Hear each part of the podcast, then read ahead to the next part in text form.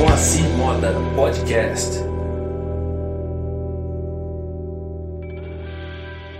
Ser empregado ou trabalhar por conta? O que, que vale mais a pena? Bem-vindo ao meu canal. Eu me chamo Moacir Moda, eu sou desenvolvedor há 10 anos e hoje eu sou líder técnico aqui na Codivance. Aqui nesse canal você vai ouvir sobre assuntos não técnicos, sobre a nossa profissão tão técnica que é o desenvolvimento de software. semana passada eu recebi uma pergunta muito legal sobre esse tema, né? Que tem várias coisas assim escondidas que eu achei que era legal a gente bater um papo, né? A pergunta veio do Diogo Marvi, foi a seguinte: Na sua opinião, vale mais a pena em termos financeiros ser empregado ou trabalhar por conta própria como programador? E aí, como eu falei em algum outro vídeo, que eu não lembro agora qual que era o título, que a gente tem que prestar atenção muito mais no que as pessoas dizem do que o que as pessoas falam de fato, né?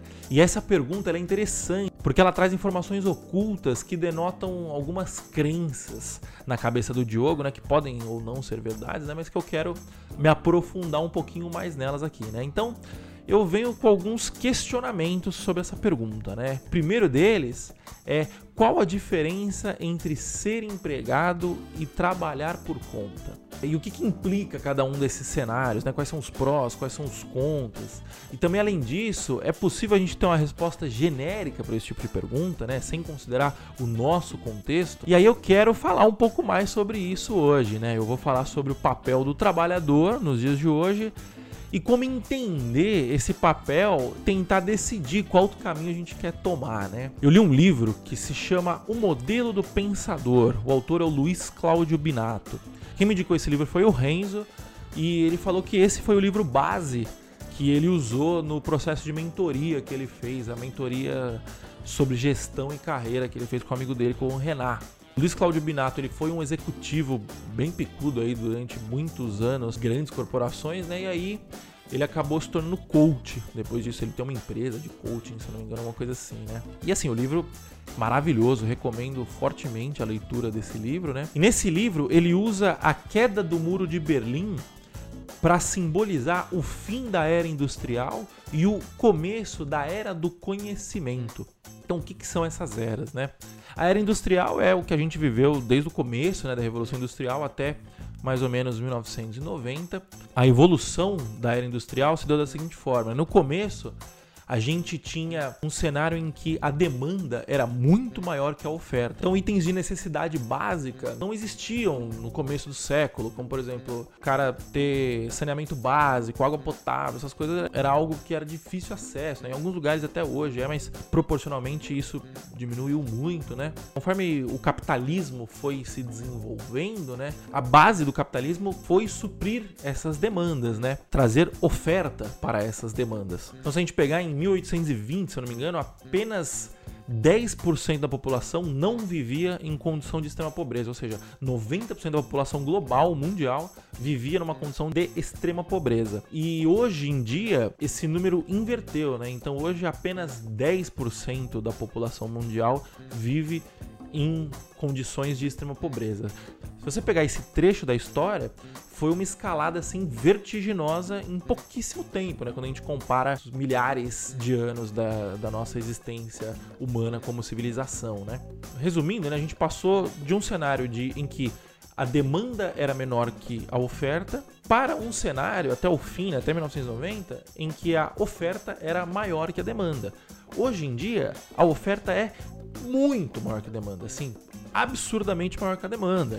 E num cenário em que existem diversas opções de oferta, né, para suprir uma demanda, ao oferecer essa oferta você tem que se diferenciar. Então, em outras palavras, não dá para sobreviver nesse cenário se você não gerar valor. Por quê, né?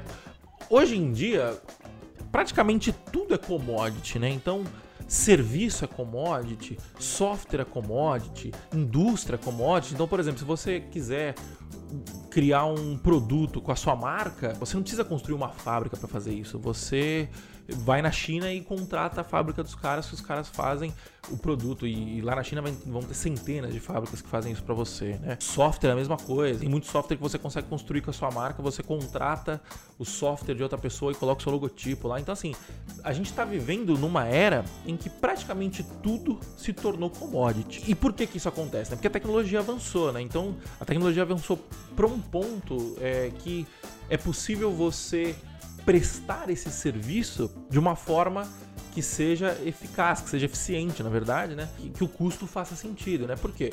Porque cada vez mais as funções operacionais elas vêm sendo executadas por robôs ao invés de humanos, né? E quando a gente bota na balança, o robô é muito melhor para executar uma tarefa operacional do que um ser humano. O robô não come, o robô não dorme, é, o robô não cansa, o robô não fica triste, é, o robô não pega conjuntivite no carnaval e aparece com um atestado de cinco dias, entendeu? Principalmente no Brasil, né?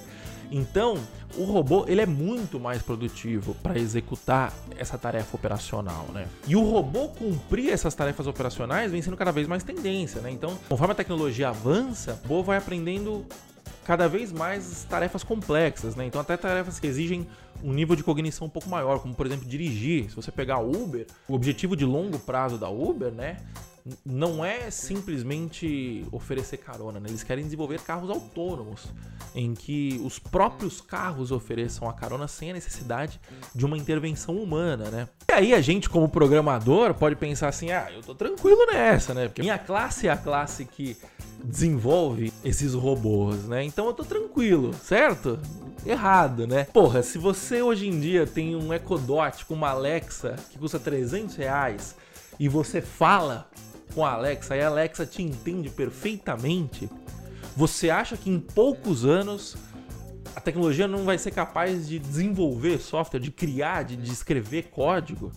Você para pensar, o Wix, por exemplo, já roubou o lugar do webmaster. Há 10 anos atrás, alguma coisa assim, tinha uns webmasters. Hoje em dia não tem mais. O, pequeno empresário que quer criar um site institucional, ele vai lá no Wix, 3, 4 cliques, desenvolve o site dele. O próprio site da empresa Wix é feito no Wix. Você entendeu? Isso denota que eles são muito bons no que fazem. Então, assim, as máquinas elas já estão começando a pensar, inclusive, né? O machine learning é isso. A máquina aprende o que precisa ser feito, ela vai aprendendo com, de forma empírica, né?